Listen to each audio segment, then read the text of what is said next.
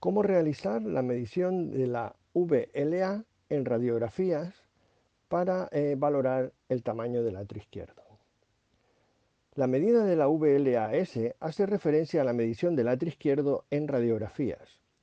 En la proyección lateral del tórax se traza una línea desde el borde ventral de la carina hasta el límite caudal del atrio izquierdo, en su cruce con el borde dorsal de la cava caudal.